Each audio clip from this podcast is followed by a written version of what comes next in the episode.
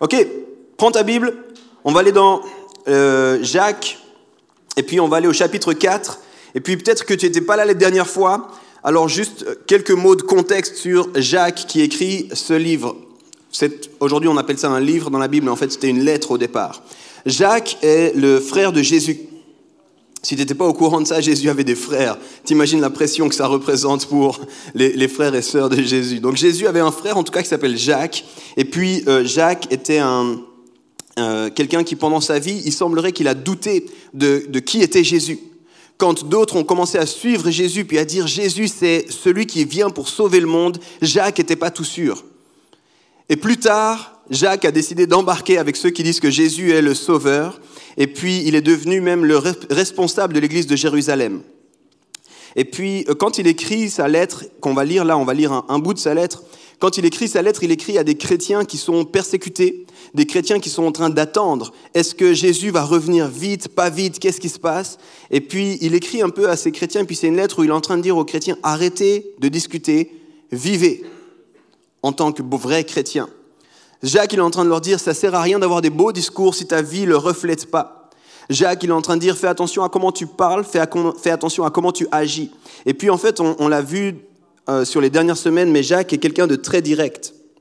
Et du coup, ça fait une lettre un peu qui, qui, euh, qui est remplie de punchlines, ça fait une lettre comme ça qui vient te chercher, où, Jacques dit des choses, ben, ça a été même rappelé par Annick juste avant. Il dit des choses, la vraie religion, c'est de s'occuper de la pauvre, du pauvre et de l'orphelin et de la veuve. Et, Jacques, il dit des choses du genre, euh, tu crois en Dieu, c'est bien, les démons aussi. Ah, si tu n'avais pas lu Jacques, je suis désolé, il dit ça. J'ai vu que ça a choqué quelques-uns. Jacques, il dit aussi, si tu sais ce qui est bien et tu ne le fais pas, tu pêches déjà. Ok, je pensais qu'il y en avait plus qui avaient lu Jacques. J'ai l'impression que je suis en train de tous vous perdre là. Ok, c'est pas grave, c'est pas grave. C'est juste des choses que Jacques dit. Et puis c'est des choses qui viennent comme ça nous frapper, puis ça nous interpelle sur où est-ce que moi j'en suis dans le fait d'être un chrétien. Parce qu'aujourd'hui, on aime bien utiliser ça comme un, complément à notre statut Facebook. Je suis célibataire, j'ai fait l'école à tel endroit, et puis ah oui, je suis chrétien aussi. On aime bien utiliser le fait d'être chrétien comme un autocollant sur notre voiture. Ok, vous êtes les jeunes générations, la génération mobility, on n'a plus de voiture qui nous appartient. Mais à l'époque, les vrais chrétiens, ils mettaient un poisson sur leur voiture. Peut-être tu as connu ça, peut-être que tes parents ont fait ça. C'était le premier achat. Une fois que tu avais acheté la voiture, tu allais acheter un autocollant poisson. C'était l'ictus. il y avait toute une signification là derrière et on se reconnaissait entre chrétiens au volant à cause du poisson à l'arrière de la voiture. Et Jacques, il est en train de te dire, ça n'a rien à voir avec ça, être chrétien, c'est pas un statut sur Facebook, c'est pas un autocollant sur ta voiture, ça dépend de comment tu te comportes en fait. Et Jacques, il est en train de dire, un peu, élève le niveau. Il est en train de dire à tous les chrétiens, les gars, il faut y aller maintenant. Il faut qu'on vive comme des disciples. Et il est en train de les encourager à vivre une vraie vie de chrétien. Alors j'avais lancé un défi en disant, on va essayer de lire plusieurs fois Jacques. Et j'avais lancé un défi, j'avais mis la barre très haute, j'avais dit on va lire Jacques en entier chaque jour. Alors il y en a qui sont courageux, qui sont revenus encore aujourd'hui, il y en a qui ce soir qui ne sont pas revenus parce qu'ils n'ont pas lu Jacques chaque jour. Sachez que ce n'est pas grave, quand je lance des défis, il n'y a aucune obligation de les faire ou pas. Euh, toujours est-il que j'aimerais juste faire un sondage pour voir à qui est-ce que je parle ce soir. Est-ce qu'il y en a qui ont lu Jacques une fois? Quelques-uns, c'est bien, quelques-uns. Juste que tu connaisses un peu le livre comme ça, je, comprends le contexte. Est-ce qu'il y en a qui ont lu, Jacques plus de trois fois? Il y en a qui ont lu Jacques plus que trois fois? Ok, quelques-uns, d'accord. Est-ce qu'il y en a qui ont lu Jacques plus de six fois? All right, all right. On peut, les, on peut commencer à applaudir là, ça commence à devenir sérieux. Et ma dernière question, est-ce qu'il y a quelqu'un qui a lu Jacques plus que dix fois? Yes, on a une main au fond, bravo, on peut l'applaudir. C'est juste excellent. Et ce que je disais, c'est que Jacques, c'est un livre qui est facile, mais en fait, c'est un livre qui, révèle beaucoup de profondeur. Et en fait, quand tu lis juste une fois, tu risques de passer à côté de la profondeur. Et je disais que Jacques est fait de telle manière que, alors que tu lis encore et encore et encore, il y a d'autres choses qui viennent et qui, qui se manifestent du texte à toi. Et euh, moi, je l'ai lu un nombre incalculable de fois. Euh, sur l'ensemble de ma vie, je pense que c'est le livre que j'ai lu le plus parce que souvent j'ai lancé ce défi à du monde et puis souvent j'embarquais avec eux dans le défi. Euh, et du coup, je pense que j'en suis à une soixantaine de fois aujourd'hui euh, d'avoir lu Jacques. Mais encore maintenant, quand je lis Jacques, et quand j'étudie Jacques, je me dis, il y a quelque chose là qui, qui, qui doit nous interpeller. Il y a quelque chose qui m'interpelle à chaque fois que je lis Jacques. Au cœur du livre de Jacques, au cœur de la lettre de Jacques, il y a une idée, et il faut qu'on comprenne cette idée si on veut comprendre pourquoi il nous dit tout ce qu'il nous dit. Et cette idée, c'est, il le dit dès le, dès le premier chapitre, au verset 4, il dit, J'aimerais que vous soyez parfaits. Et cette idée de perfection, elle revient en fait tout au long de la lettre de Jacques. Et Jacques, il est en train de dire, le fait d'avoir péché, le fait d'être tombé, le fait d'avoir manqué le but, ça a fracturé notre cœur et on fonctionne comme des êtres fracturés. Et cette fracture, on la voit dans Genèse au chapitre 3. Genèse, c'est le tout début de la Bible. Et il y a une fracture et, et l'homme qui était en relation parfaite avec Dieu, et en relation parfaite avec la terre, et en relation parfaite avec son épouse Ève, et en relation parfaite avec lui-même, devient un être fracturé. La relation avec Dieu est fracturée. Quand Dieu vient, juste après l'épisode qu'on appelle la chute, Dieu vient et, Adam se cache. La relation n'est plus parfaite. Ensuite, on voit qu'il y a une relation qui est plus parfaite avec lui-même, parce que Adam décide d'utiliser des feuilles pour se couvrir. Il est plus en paix avec qui il est. On voit une fracture de la relation avec Ève, parce que euh, Ève, son épouse, il commence à s'accuser. Quand Dieu dit pourquoi tu as fait ça, il dit non mais c'est la femme là que tu m'as donnée. Peut-être tu as entendu ça dans ta vie. Sache que ça c'est juste une représentation que tu es fracturée. Peut-être que toi tu as fait ça. Moi, j'ai fait ça, je me souviens, à l'école. J'étais un mauvais élève. Quand le prof disait Pourquoi tu fais ça? Je disais Non, c'est pas moi, c'est lui. C'était toujours l'autre. Il y avait toujours un lui qui pouvait prendre la faute à ma place. Mais ça, ça montre un être fracturé. Et ultimement, il y a une fracture avec la terre parce que Adam, qui devait prendre soin de la terre, qui devait faire que la terre puisse être un lieu de paix, il a commencé à négliger complètement la terre. Et aujourd'hui, je n'ai pas besoin de te dire qu'est-ce qui se passe au niveau de la crise écologique qui se passe en ce moment. Il y en a qui n'étaient pas au courant. Je suis vraiment désolé, je vois que je vous apprends plein de trucs ce soir, je n'avais pas prévu. Euh, mais du coup, il y a ces fractures relationnelles qui sont là. Et quand Jacques écrit sa lettre, il y a à peu près 2000 ans, il est en train de dire le but de Jésus-Christ, alors que lui a donné sa vie pour nous. C'est pas seulement qu'on soit sauvé, c'est qu'on puisse retrouver cette perfection. C'est qu'on puisse à nouveau être des êtres entiers. C'est qu'on puisse à nouveau fonctionner comme Dieu voudrait qu'on fonctionne depuis le départ. Donc le but de Jacques, c'est pas simplement d'envoyer des punchlines, c'est pas simplement de dire tu vas pas bien dans la vie, c'est pas simplement de dire tu dois faire plus. Le but de Jacques, c'est qu'il dit il faut que tu sois entier, il faut que tu sois non divisé, il faut que tu sois mature, il faut que tu ne manques de rien. Et je crois profondément que si on vit ce christianisme-là, c'est un christianisme qui est contagieux, c'est un christianisme qui fait la différence, c'est un christianisme qui, qui ébranle un peu les gens autour de nous. Et ça, c'est le christianisme qui se vivait au départ. Et c'est intéressant de voir que Jésus, il n'avait il avait pas Internet, il n'avait pas les moyens de communication qu'on a aujourd'hui, il n'avait pas d'email, euh, il n'avait pas de campagne publicitaire, il n'avait pas de campagne sponsorisée sur les réseaux sociaux. Pourtant, à son époque, tout le monde a entendu parler de lui. Le monde de l'époque, tous ont entendu, il y a quelque chose qui se passe là. Même plus loin, ceux qui n'étaient pas juste à côté ont entendu, mais il se passe quelque chose dans cette région là-bas, qu'est-ce qu'il est en train de se passer? Et je pense que c'est parce qu'on voit un être entier, un être non fracturé qui vit, qu'il appelle d'autres à vivre aussi, et ça fait une différence. Et j'aimerais te dire, on peut aujourd'hui encore faire une différence, on peut aujourd'hui encore impacter notre, notre environnement. J'ai envie de te dire qu'il y a des situations qui vont pas dans ce monde. Je t'ai parlé d'écologie, mais je t'assure, je, je, demanderai ici, et je pense que facilement chacun aurait une situation qui, le prend au triple. Il faut qu'on fasse quelque chose. Juste avant, on a entendu parler de la pauvreté, juste là. Est-ce que tu savais que la marmotte, auprès de qui on a, avec qui on a servi la semaine passée, il nous disait que c'est plus de 20 enfants chaque soir qui sont nourris parce qu'il n'y a pas à manger pour 20 enfants. Là, à Lausanne, hein. je ne te, te, parle même pas des crises ailleurs, je te dis ici à Lausanne. Juste là, quand tu sors de cette porte, ce soir, il y a 20 enfants. 20 enfants qui n'ont pas à manger. Tu vois le nombre de pays qui sont en guerre, tu vois le nombre de crises qui se passent partout autour de toi, et tu te dis, qu'est-ce que je dois faire? Et je pense qu'une des réponses, c'est Jacques qui dit, mais le message de Christ, il doit être vécu au quotidien. Ce n'est pas juste un livre qu'on doit étudier, ce n'est pas juste quelque chose qui, semble intéressant, c'est quelque chose qu'on doit incarner.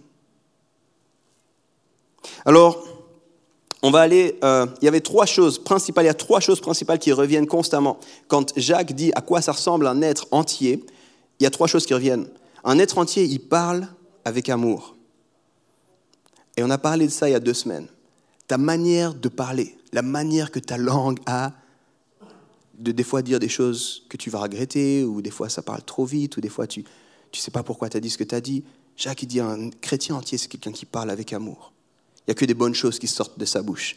La deuxième chose qu'il nous dit, c'est le chrétien entier, le, vrai chrétien, on pourrait dire, il aime réellement son prochain. Donc ta manière que tu as de te comporter avec ton prochain montre que tu as compris l'amour de Dieu pour toi et que tu as compris qu'est-ce que Dieu en fait avait sur le plan, sur son cœur dès le départ. Et pour terminer, le, chrétien, il a une relation avec Dieu qui est entière et qui est parfaite. Et Jacques, il est constamment en train de revenir là-dessus, tout au long de, son de, de sa lettre. Il dit, faut que tu fasses attention à comment tu parles, faut que tu fasses attention à comment tu te comportes avec l'autre, faut que tu fasses attention à comment tu es dans ta relation avec Dieu. C'est ça qui revient encore et encore. Maintenant, ceux qui n'ont pas encore lu Jacques, vous aurez l'occasion d'aller lire Jacques, et juste avec ce que j'ai dit là, ça va, ça va vous aider. Ce soir, on va regarder Jacques chapitre 4, et on va lire les dix premiers versets ensemble. Tu verras que dans cette partie, on va s'intéresser à comment est-ce qu'on est en relation les uns avec les autres. Alors on va lire Jacques 4, les versets 1 à 10. J'attends pas parce que tu devais y être. Mais si tu n'y es pas, j'attends un petit peu quand même.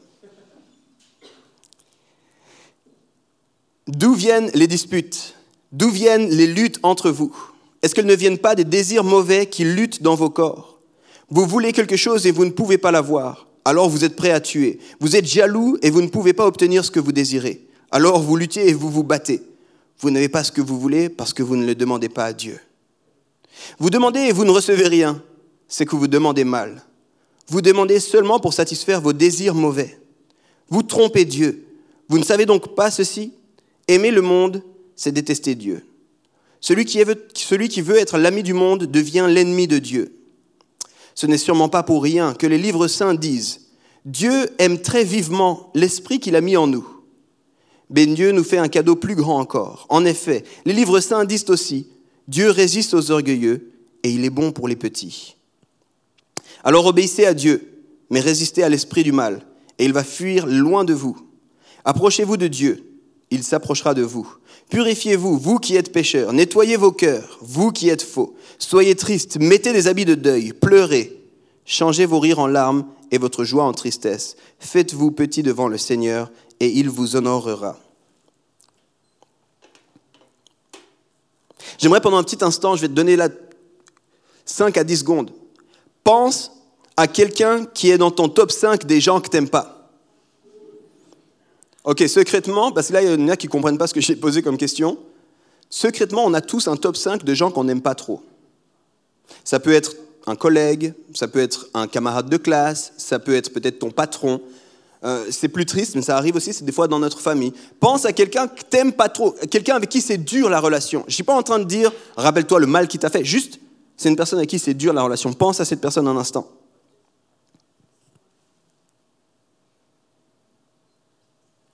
Ok. À partir de maintenant, tout ce que j'ai envie de dire, j'ai envie que tu, le penses par rapport à cette personne. Parce que, parce que euh, euh, Jacques, il, a, il va venir te chercher, tu vois. Puis si je te dis, c'est exactement ce qu'Annick a dit, si je te dis, faut qu'on aille aider notre prochain, tout le monde dit, ouais, amen, alléluia. Parce que là, ton prochain, c'est Sœur Teresa. La Mère Teresa, tu as envie de l'aider tout ce que tu peux, tu comprends? Ou alors si je te dis, ouais, il faut que tu aimes ton voisin, puis je te dis, regarde ton voisin, tu t'es déjà assis à côté de lui, tu l'aimes déjà un peu. Tu vas regarder, tu vas.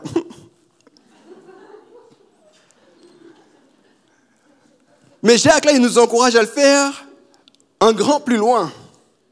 Et j'ai envie que tu penses à quelqu'un avec qui c'est dur aujourd'hui ta relation. Parce que j'ai envie de te dire, je suis sûr que la relation peut aller mieux. J'ai envie de te dire, je suis sûr que cette personne, elle peut sortir de Stop 5. J'ai envie de te dire, c'est sûr que Stop 5, il peut disparaître. Moi, quand j'étais en train de lire Jacques, une des premières fois que je lisais Jacques, je me suis rendu compte que Jacques, ça allait avec un groupe de personnes dans ma vie. J'avais comme un groupe de personnes avec qui j'avais aucun problème. Puis il y avait un groupe de personnes avec qui j'étais neutre. Et puis il y avait un groupe de personnes avec qui je voulais rien avoir à faire. Je suis le seul comme ça. Sans doute qu'autour de toi, il y a un groupe de personnes, tu veux rien avoir à faire avec eux. Il faut penser à eux ce soir. Parce que c'est là que l'enjeu il est. Jésus le dit comme ça.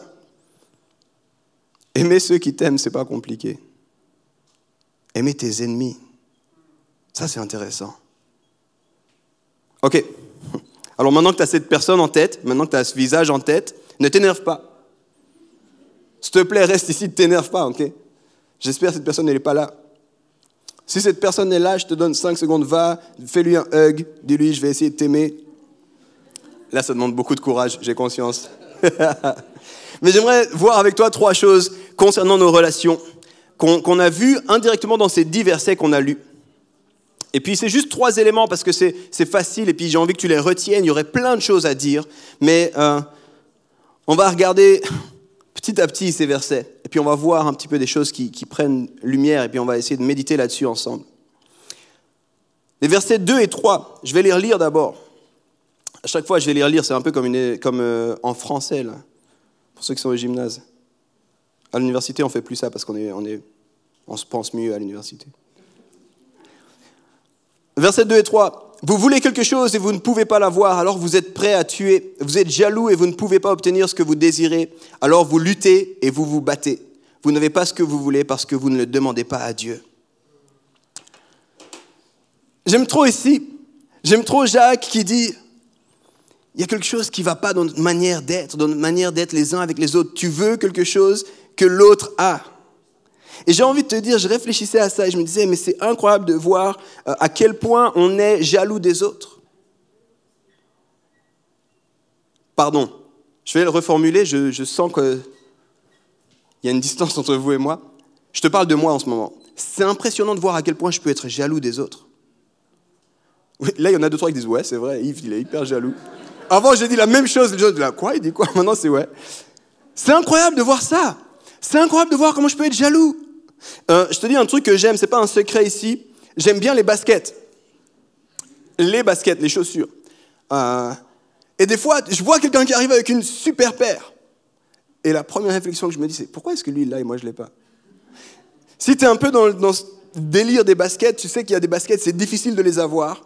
Tu sais qu'il y a des gens qui font la queue pour euh, l'iPhone. Devine qu'il y a des gens qui font la queue pour des baskets. Je sais, ça semble fou, c'est tout un univers, mais ça arrive. Et des fois, je vois des baskets, je suis là.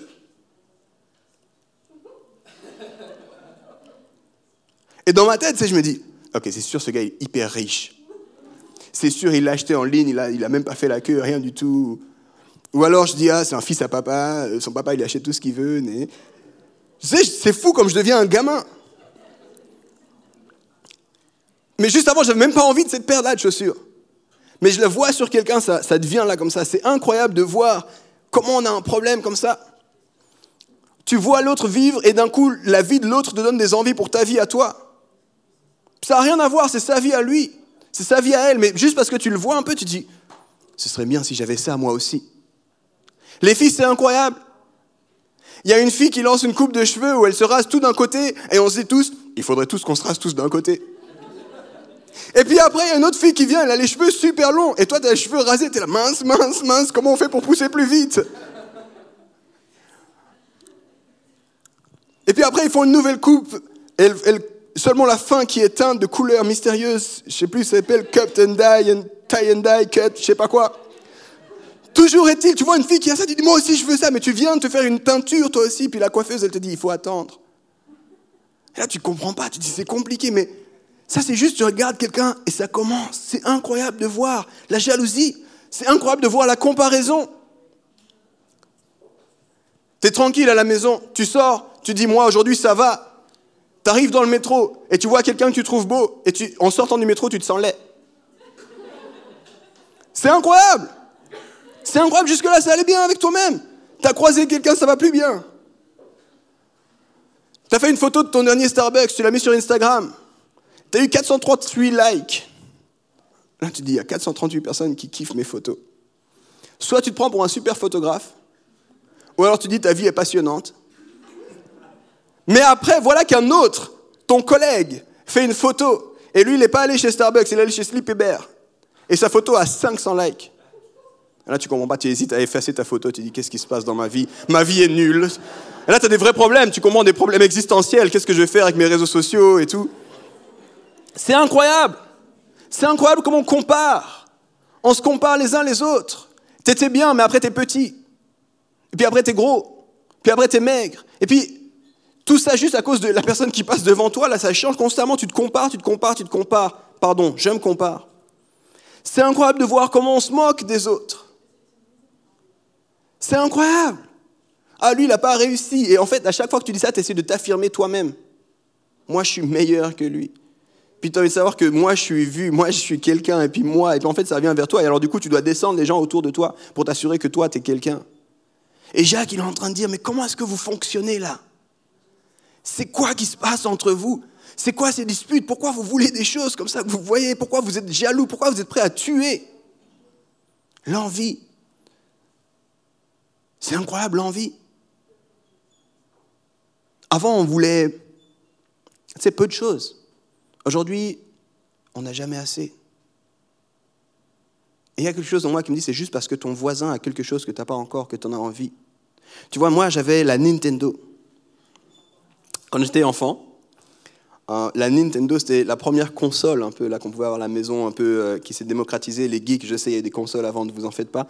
Mais euh, la Nintendo, c'était un peu la, NES, la 8 bits. Là, c'était la première super console, tu vois. Moi, j'avais ça. Et c'était vraiment bien. Jusqu'à ce que mon voisin, Alexandre, a eu la super Nintendo. Tu comprends que ma Nintendo ne valait plus rien, là. Parce que lui, il avait la super Nintendo. Il était passé de 8 bits à 16 bits. Un bon incroyable, des graphismes de fou. Et moi, j'étais là j'avais envie. Alors j'allais toujours chez Alexandre. Et je jouais toujours à la Super Nintendo. Et j'étais toujours triste quand je rentrais chez moi parce qu'il n'y avait rien de super chez moi.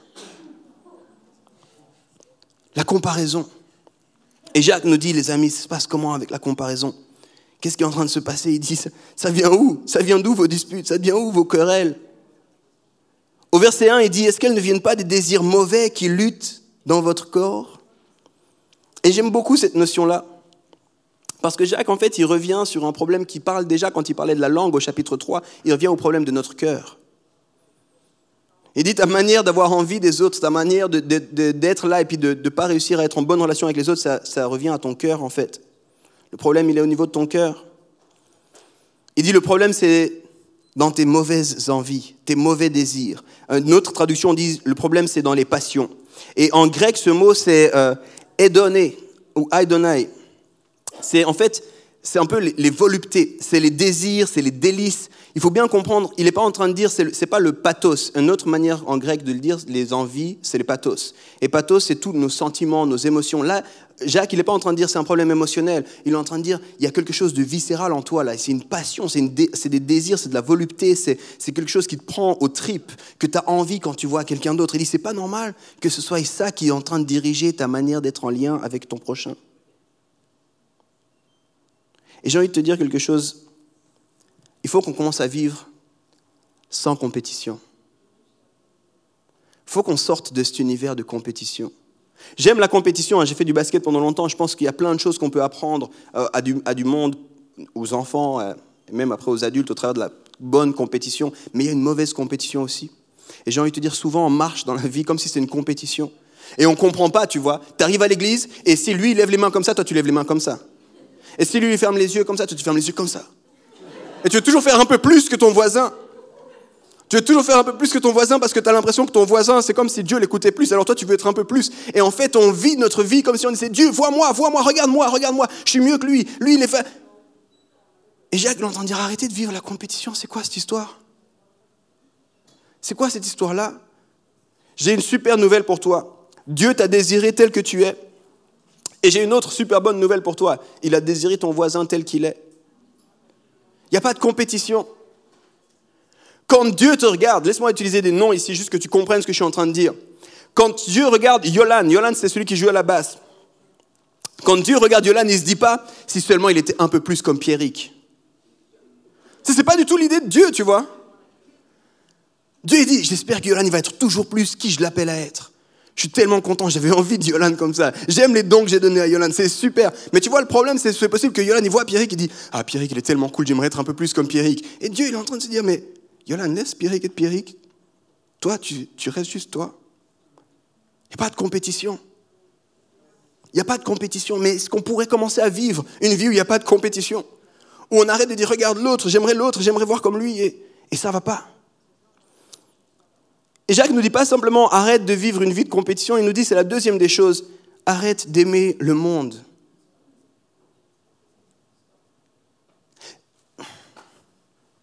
C'est bizarre quand il dit ça. C'est bizarre quand il dit ça parce qu'il y a un autre chapitre et un autre verset connu dans la Bible. Jean 3, 16.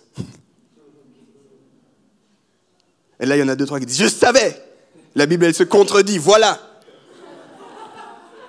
Parce que Jean 3,16 nous dit Dieu a tellement aimé le monde qu'il a envoyé son Fils.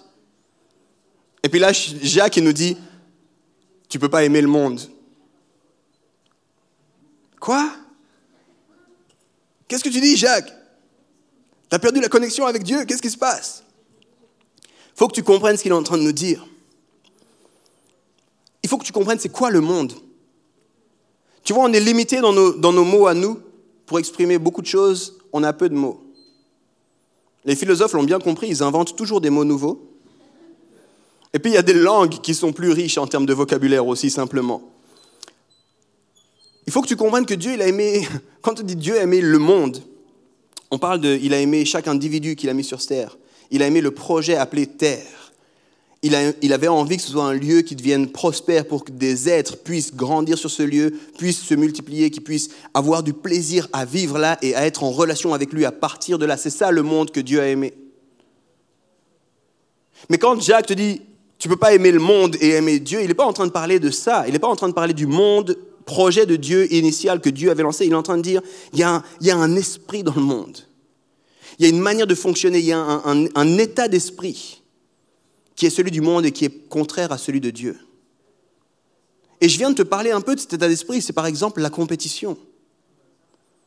Ça, ce n'était pas du tout initialement prévu par Dieu, mais on trouve cet état d'esprit dans le monde. Et dans le monde, il faut que tu comprennes un peu où ça revient. Et, et j'aime bien dire ça comme ça. Quand je rencontre quelqu'un, j'aime bien chercher à comprendre c'est quoi sa théologie.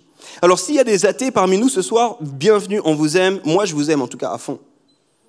Et j'ai vraiment envie de discuter avec vous. Je suis passionné de, comment vous pensez. je, suis passionné de savoir que vous êtes là et je suis reconnaissant que vous soyez là. Mais ce qui m'intéresse, c'est c'est quoi votre théologie? Et peut-être vous allez dire même, je suis athée, je n'ai pas de théologie. Précisément, être athée, c'est avoir une théologie.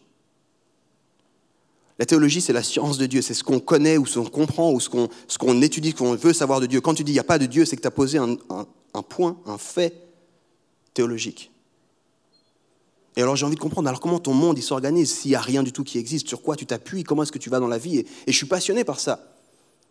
Je suis vraiment passionné par ça et je suis passionné quand je rencontre des chrétiens aussi. C'est quoi ta théologie en fait? C'est quoi ta C'est comment tu vois Dieu toi? Et j'ai un peu l'impression que Jacques c'est ça qu'il dit quand il dit faut pas aimer le monde. Il est en train de dire certains on a, on a changé notre théologie. On a commencé à aimer les, choses, les manières de voir qui ne sont pas de Dieu. On a commencé à transformer notre manière de voir Dieu à cause de ce qu'on vivait. Et Jacques, il l'a déjà dit. Si tu lis Jacques au chapitre 1, il dit arrêtez de penser que les mauvaises choses peuvent venir de Dieu. Là, il est en train de toucher notre théologie. Arrêtez de penser qu'il y a des mauvaises choses qui peuvent venir de Dieu. Dieu est parfait, Dieu est bon, il n'y a rien de mauvais qui peut venir de lui. Et Jacques, là, encore en train de dire attention à, ne pas devenir l'ami du monde.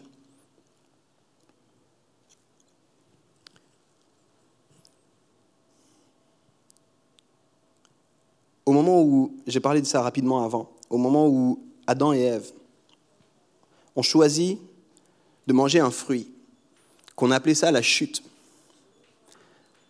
Quand on parle de ce moment-là, il faut comprendre ce qui se passe. Il y a l'ennemi, Satan, qui vient et qui dit, si vous prenez de ce fruit, vous serez comme des dieux. Et il y a eu une envie à ce moment-là de l'homme de devenir comme un dieu. Et, on parle de l'arbre du fruit de la connaissance du bien et du mal. Et c'est ça qui s'est passé. Et à partir de là, il y a un, état d'esprit qui a, qui a commencé à se répandre dans le monde, où nous, on pouvait savoir mieux que Dieu. Nous, on savait mieux que Dieu. Nous, on pouvait dire ce qui était bien, ce qui n'était pas bien. Nous, on pouvait dire ce qui était droit, ce qui n'était pas droit. Nous, on pouvait dire ce qu'il faut faire et ce qu'il ne faut pas faire. Au départ, c'était Dieu qui était la référence ultime. Mais à partir de ce moment-là, c'est comme si l'homme a dit, moi j'ai envie d'être la référence ultime. Moi, j'ai envie de décider. Et, les amis, ça, c'est le monde que Jacques parle. Jacques, il est en train de dire, tu ne peux pas être l'ami du monde. Il est en train de dire exactement ça. Le prince de ce monde, c'est une autre expression que Jésus utilise quand il fait référence au diable, justement. Il est en train de dire, on, a perdu une réalité. Et il faut faire attention à ne pas devenir ami de cette réalité-là. Alors je vais être cash avec toi, je vais être franc avec toi, je vais te donner des exemples violents que tu comprennes. On dit c'est pas bien de tuer. Dieu a dit c'est pas bon de tuer. Et il y a certains endroits dans le monde où on dit on peut mettre la peine de mort quand même. Je ne suis pas en train d'ouvrir un débat ici. Mais je suis en train de te montrer comment on peut rapidement dire moi je décide quand c'est OK ou pas OK de tuer. Dieu a dit c'est pas bon que l'homme soit seul, je vais lui faire une femme. Et nous, on arrive à un stade où on dit, bon, on peut choisir. Je peux aimer peut-être un jour une femme, le jour d'après, je peux aimer un, garçon, puis après, je peux de nouveau aimer une femme, puis en fait, je peux aimer trois femmes aussi en même temps.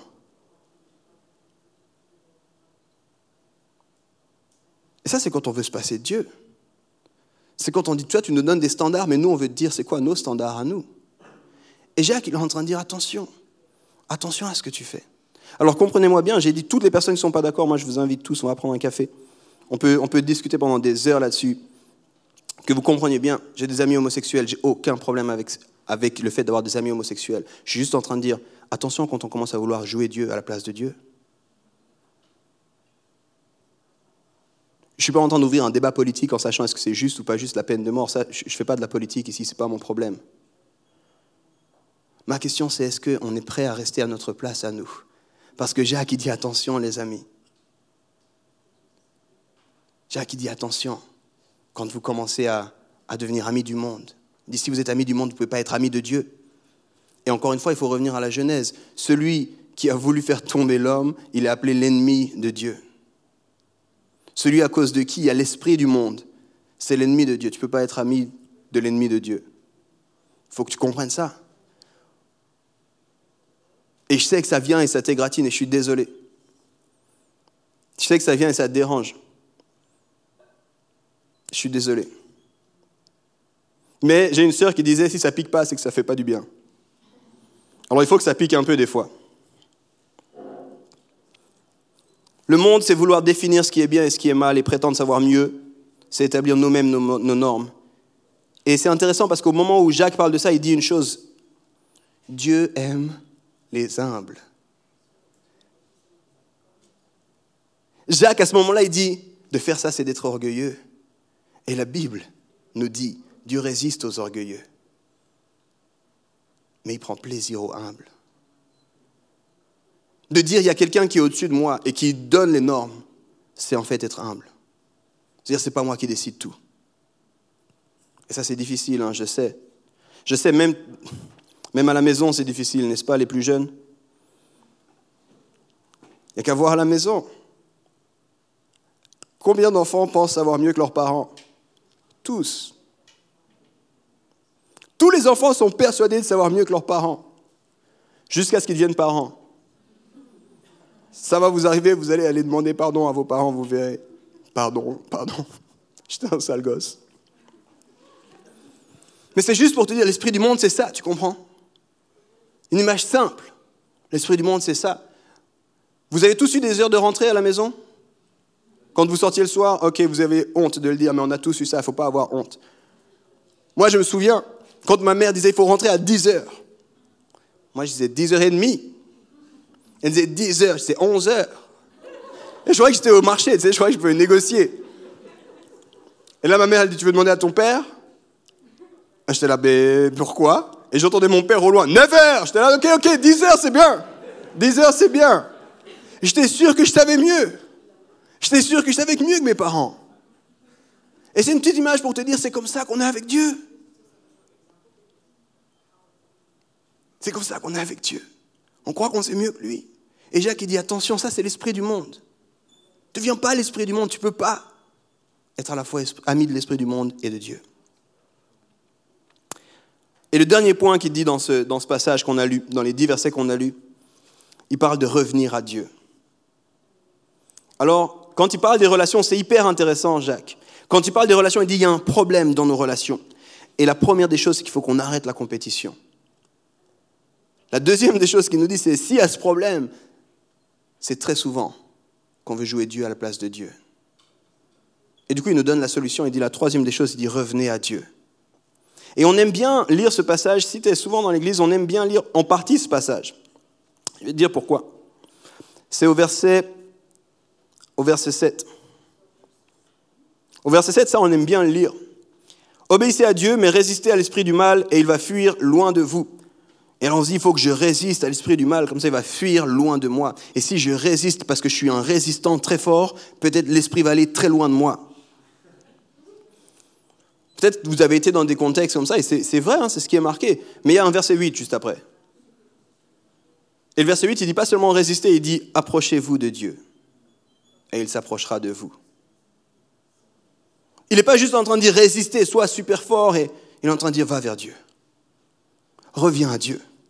Retourne vers Dieu. Tu vois comme, ça se connecte, comme les choses sont connectées. Juste avant, il dit soyez humble. Soyez humble. Et revenez à Dieu.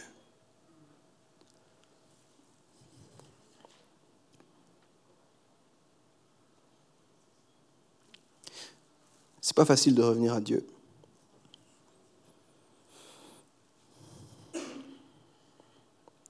Revenir à Dieu, ce n'est pas facile parce que c'est reconnaître qu'on ne peut pas y arriver seul.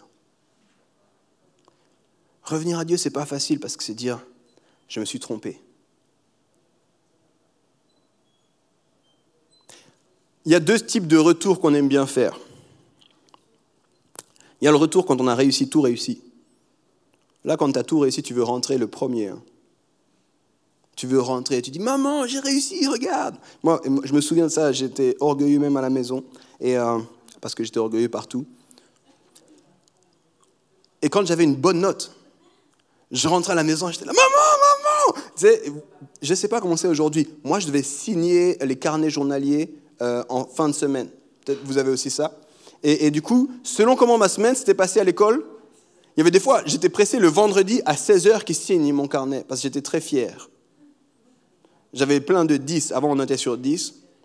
J'avais plein de 10. J'avais un 9,5. J'étais là, oh oui, un 9,5. Bon. Mais des 10, tu vois. J'avais des 10 et des 10 et des 9,5. Et puis les profs qui disaient très bien. Et là, je disais, maman, un, vendredi à 9h, maman, il faut signer mon carnet. C'est là, bravo Yves, c'est bien. J'étais là, ouais, je sais. Bon. Voilà. Mais il y a des fois où j'attendais le dimanche soir avant d'aller dormir pour faire signer mon carnet. C'est les fois où j'étais pas content de ma semaine, les fois où il y avait des remarques, Yves il bavarde trop, les fois où j'avais des notes un peu en dessous. Il y a deux manières de revenir, Alain. Des fois, on est content de venir vers Dieu. Des fois, tu viens à l'église, là, tu es content, tu vas aller dans les premiers rangs. Tu as fait une semaine victorieuse. Alléluia. Tu es là avant tout le monde, tu dis bonjour, bonjour, ça va, ouais, ça va et toi, super. Mais il y a des fois, tu attends que la louange a bien commencé, la loin dans la louange, tu rentres en moonwalk, tu te mets tout derrière, tu restes presque habillé, encore la veste, dès que c'est fini, tu pars, tu dis Seigneur, j'ai fait ce qu'il fallait, je suis quand même venu à l'église, je suis désolé. Tu as peur que Dieu te voie, tu sais. Est-ce qu'il va me voir si je vais à l'église? Si je vais vraiment tard, peut-être qu'il ne me voit pas tout de suite. On a une manière de nous comporter. Et là, Jacques, il dit revenez vers Dieu. Et il nous dit quoi? Il nous dit alors que vous revenez, lui va revenir. Alors que vous revenez, lui va venir. Et j'aime ça, ça me fait penser à l'histoire des deux fils qui sont perdus. Et c'est une histoire merveilleuse dans la Bible. Si tu ne la connais pas, va la lire. C'est dans Luc 15. Et dans cette histoire, on nous dit à un moment donné qu'un des fils, il n'avait plus rien. Il pensait qu'il allait mourir, que rien n'allait. Et il décide de rentrer chez lui. Et on nous dit que le père le voit au loin et il court vers lui.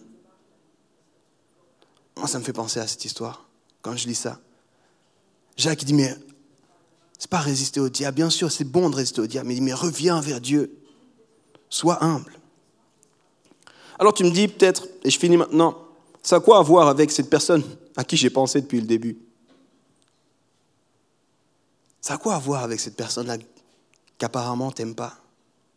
J'ai envie de te dire, ça a tout à voir. C'est dix versets-là qui parlent des relations. Et il commence son verset, on va relire tout ça, on va relire ensemble les premiers versets.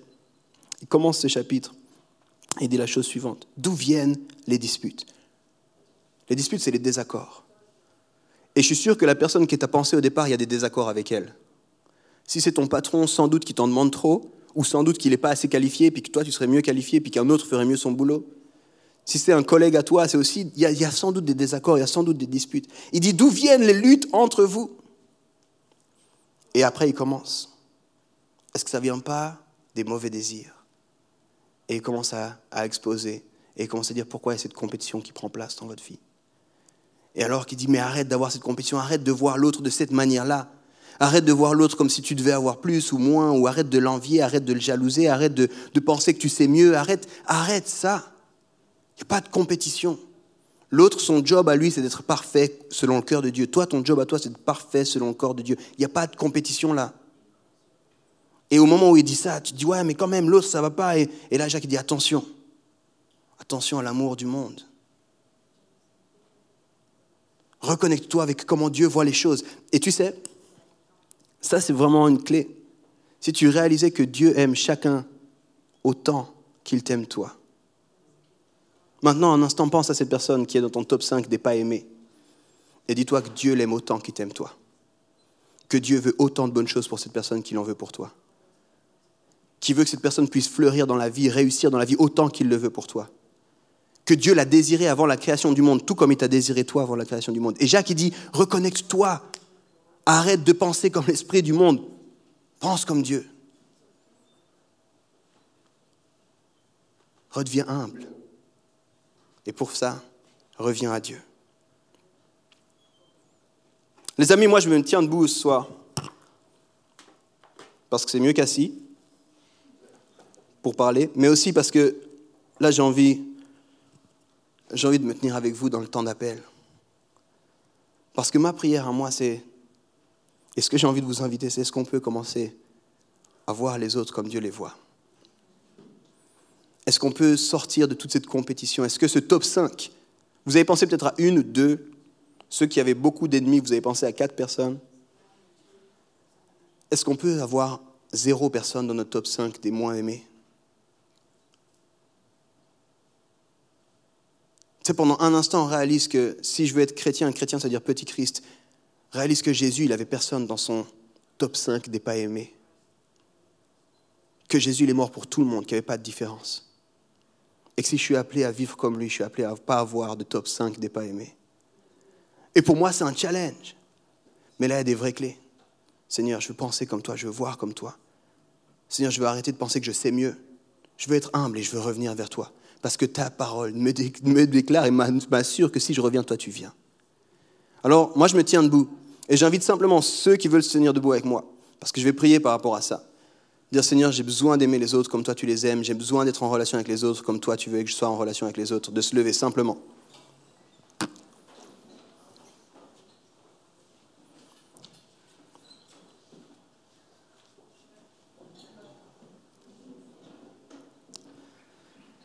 Seigneur, on veut revenir vers toi. On veut revenir vers toi, on veut venir à toi. On veut dire, Seigneur, on ne sait pas tout. On ne comprend pas tout. On veut t'amener nos souffrances, on veut t'amener nos blessures, on veut t'amener toutes les choses qui nous font mal. Et dire, remplis-nous d'amour. Seigneur, alors qu'on fait même, même juste ce geste de revenir vers toi, toi tu cours vers nous. On veut faire la vie avec toi, Seigneur, on veut voir les autres comme toi tu les vois. Seigneur, je te prie qu'on soit connus pour être des gens qui n'alimentons aucune dispute. Je te prie, Seigneur, qu'on soit connus, nous tous, qui nous tenons debout, comme des personnes qui savons aimer réellement. Je te prie, Seigneur, qu'on arrête de jalouser, d'envier, de rabaisser les autres, mais qu'au contraire, on puisse élever, honorer, aimer chacun. Seigneur, je te prie pour toutes les personnes qu'on a pensées au départ, qui qu'ils soient qu'on puisse apprendre à les aimer comme toi tu les aimes. Et Seigneur, ma prière, c'est qu'on ne soit pas amis du monde, mais tes amis à toi. dans le nom de Jésus-Christ. Amen.